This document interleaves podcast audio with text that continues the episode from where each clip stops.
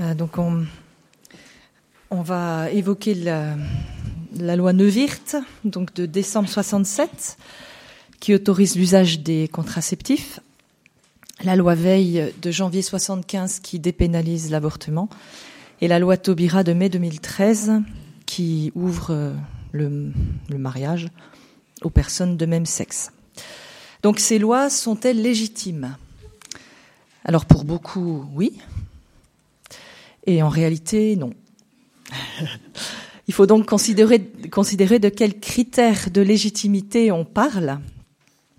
Et c'est vrai, cela nous permettra aussi de, de, comprendre un peu mieux comment César parvient à prendre la place de Dieu de manière concrète.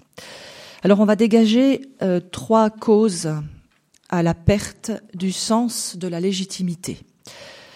La première, c'est la confusion entre le légal et le moral. C'est vrai qu'il faut d'abord revenir très brièvement sur une des limites de notre système euh, politique qu'on a déjà évoqué hier, à savoir euh, cette euh, exaltation de la démocratie qui amène nos compatriotes à confondre la légalité d'une loi, ou d'un gouvernement d'ailleurs, et sa légitimité. Une loi est certes légale lorsqu'elle est adoptée par une majorité démocratiquement désignée, est-elle pour autant légitime? Le bienheureux Jean-Paul II fournit un précieux élément de discernement.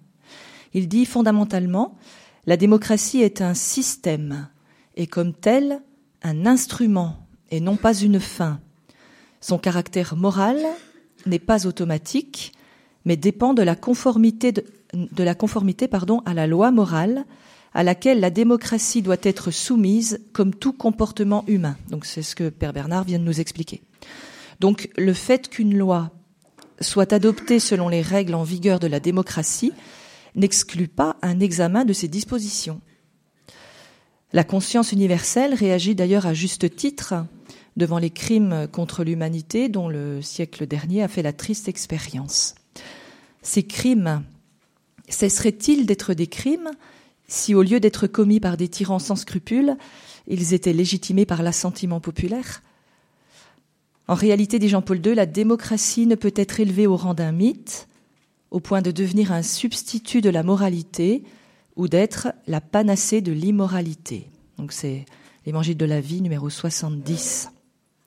Alors, simplement, euh, deux petits points, parce que c'est vrai qu'il ne faut pas euh, faire de confusion ni d'extrapolation. D'abord, l'Église n'est pas hostile à la démocratie.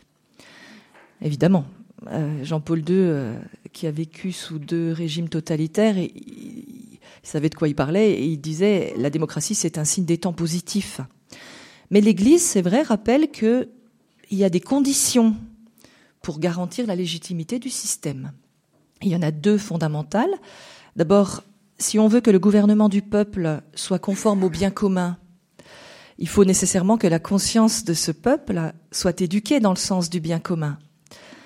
La question est donc de savoir si le législateur doit suivre l'évolution des mœurs et déclarer légale toute revendication, ou bien s'il doit refuser de confondre le droit avec les faits et admettre que les lois qu'il adopte jouent un rôle de grande importance et parfois déterminant dans la formation des mentalités et des habitudes, et qu'il a donc une responsabilité éducative vis-à-vis de la société. Donc ça, c'est la première condition. Puis la deuxième, pour le dire avec Jean-Paul II, la loi civile doit assurer à tous les membres de la société le respect de certains droits fondamentaux qui appartiennent originellement à la personne et que n'importe quelle loi positive doit reconnaître et garantir. Les pouvoirs publics ne peuvent jamais accepter de légitimer, au titre de droits des individus, même si ceux-ci étaient la majorité des membres de la société, l'atteinte portée à d'autres personnes par la méconnaissance d'un droit aussi fondamental que celui à la vie. Ah, donc vous voyez, c'est intéressant. la, démocratie est un système qui en soi est bon, mais il faut euh, quand même qu'on qu reste euh, dans les conditions qu'il garantisse. Et puis euh, le deuxième point sur lequel il faut quand même aussi euh, nuancer, c'est que l'Église ne refuse pas de s'ouvrir à la modernité.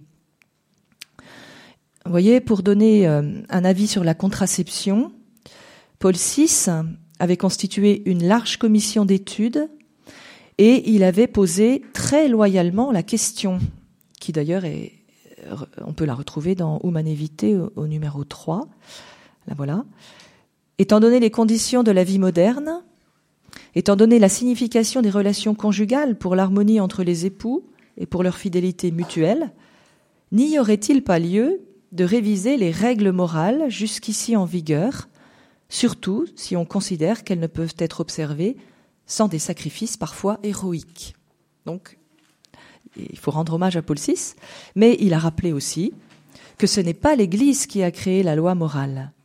Elle en est seulement la dépositaire et l'interprète, sans pouvoir jamais déclarer licite une chose qui ne l'est pas, à cause de son intime et immuable opposition au vrai bien de l'homme.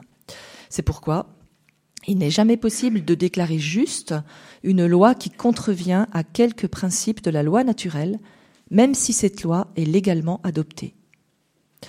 Et c'est vrai que quand on, quand on pense que le 12 avril 2013 euh, au Sénat, euh, c'est par un vote à main levée qu'on a remis en question dans ses fondements l'institution du mariage euh, qui est antérieure même à l'existence des États, eh bien, on réalise mieux que le légal et le légitime ne sont pas équivalents. Donc ça, c'était le premier point. Deuxième cause de la perte du sens de la légitimité, c'est l'influence du positivisme juridique. On en a déjà un petit peu parlé hier. Jusqu'à une époque récente, la loi civile tirait aussi sa légitimité du fait qu'un droit la précédait, donc le droit naturel, qu'elle servait en le faisant respecter. À partir du moment où une loi était en conformité avec les principes du droit naturel, elle était simplement légitime. Or, pour reprendre une expression de Benoît XVI, un dramatique changement de situation est arrivé au cours du dernier demi-siècle. Il s'agit de l'influence dans l'éthique et la philosophie actuelle du droit des postulats du positivisme juridique. Alors, le positivisme juridique euh, découle d'une conception empirique de la nature, à laquelle toute transcendance est niée. Euh, Benoît XVI parle d'une conception mutilée de la personne humaine. Le fait que la nature, donc l'être même, ne soit plus transparent pour un message moral, parce que l'homme est réduit à sa dimension matérielle, conduit à rejeter l'idée d'un droit naturel, à réfuter l'existence d'un absolu moral auquel conformer nos décisions. La loi civile et la jurisprudence sont devenues progressivement, dans la pratique, les seules normes à respecter et on en est même arrivé à cette conviction qu'invoquer des normes morales objectives et applicables à tous est source d'autoritarisme et d'intolérance. Alors la première conséquence, c'est que le législateur devient le fondement du système juridique et qu'on confond le droit avec la loi. Et puis la seconde conséquence, c'est que la politique s'immisce dans le droit et quand l'absence de normes valables pour tous est intangible, la législation n'est souvent plus qu'un compromis entre divers intérêts. Donc, c'est vrai qu'on légifère euh, souvent par dérogation aux principes fondamentaux, transformant progressivement en droit des revendications qui peuvent aller jusqu'à être en contradiction euh, avec les devoirs découlant normalement de la responsabilité sociale et, parfois même euh, opposés aux droits de l'homme. C'est le cas de la loi Veil qui est fondée sur une dérogation au principe fondamental inscrit à l'article 16 du Code civil. Je vous le cite. La loi assure la primauté de la personne, interdit toute atteinte à la dignité de celle-ci et garantit le respect de l'être humain dès le commencement de sa vie. En 75, la dérogation était formulée ainsi. La femme enceinte que son état place dans une situation de détresse peut demander à un médecin l'interruption de sa grossesse. Le 21 janvier 2014, le législateur a supprimé la référence à la situation de détresse. Désormais, toute femme, je cite, qui ne, veut pas poursuivre sa grossesse pourra demander l'IVG quand bien même sa décision n'est liée à aucune difficulté particulière. Donc on voit que c'est une sorte d'éthique procédurale qui n'a pas de limite et ne peut en raison être considérée comme légitime. C'est pourquoi l'Église rappelle qu'il ne faut pas attendre des lois positives qu'elles établissent un ordre moral et se prononcent sur le sens de la vie. Ça, c'est le rôle de la loi morale naturelle qui, dit Jean-Paul II, est une référence normative pour la loi civile elle-même. Donc c'est elle, la loi naturelle, qui juge la loi civile et non l'inverse. En ce sens, les lois Neuwirth, Veil et Taubira vont à l'encontre de principes universels conformes à la nature humaine et au vrai droit. Et d'un certain côté, elles rendent aussi euh, quasi enfin, chimérique la réalisation du bien commun.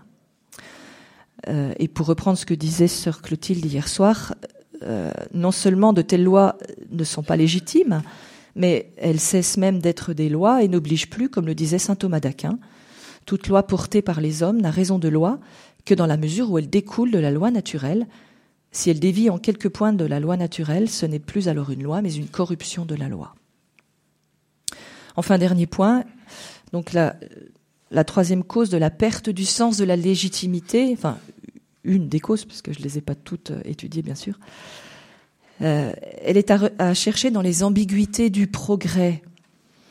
L'homme contemporain est souvent fasciné par le progrès dans lequel il est conduit à mettre une confiance totale. L'expert est roi, le qualificatif scientifique suffit à justifier toute proposition. Et facilement, ce qui est réalisable techniquement paraît aussi licite sur le plan moral. D'ailleurs, Pierre Simon, dans, son livre De la vie avant toute chose, euh, il évoquait la, pilule contraceptive qui était devenue euh, concrète, enfin, euh, qui, qui, était efficace, si vous voulez, et il parlait de l'impact de la technique sur la morale. Cette mentalité influe beaucoup pour l'adoption des lois permissives que la technique semble légitimer on le voit par exemple pour la loi Taubira avec la, procréation médicalement assistée et la, gestation pour autrui, qui rendent possible de fait la création d'une famille. Benoît XVI, dans le dernier chapitre de l'encyclique Caritas in Veritate, parle de la prétention prométhéenne que fait courir à l'homme l'absolutisation de la technique associée à l'ivresse d'une autonomie totale. Dans un tel contexte, il faut éveiller les hommes politiques eux-mêmes au fait que la technique, lorsqu'elle réduit l'être humain à un objet d'expérimentation, finit par abandonner le sujet faible à la volonté du plus fort. C'est pourquoi la question posée par euh, Benoît XVI aux parlementaires britanniques était celle-ci. Où peut-on trouver le fondement éthique des choix politiques? Et la réponse qu'il donne La tradition catholique soutient que les normes objectives qui dirigent une action droite sont accessibles à la raison, même sans le contenu de la révélation. Selon cette approche, le rôle de la religion dans le débat politique consiste à purifier la raison et à donner un éclairage pour la découverte de principes moraux objectifs. Sans le correctif apporté par la religion, la raison peut tomber dans des distorsions, comme lorsqu'elle est manipulée par l'idéologie si bien qu'elle n'arrive plus à prendre totalement en compte la dignité de la personne humaine. Donc c'était Benoît XVI au Westminster Hall. Donc c'est bien à ce point qu'on en est parvenu aujourd'hui.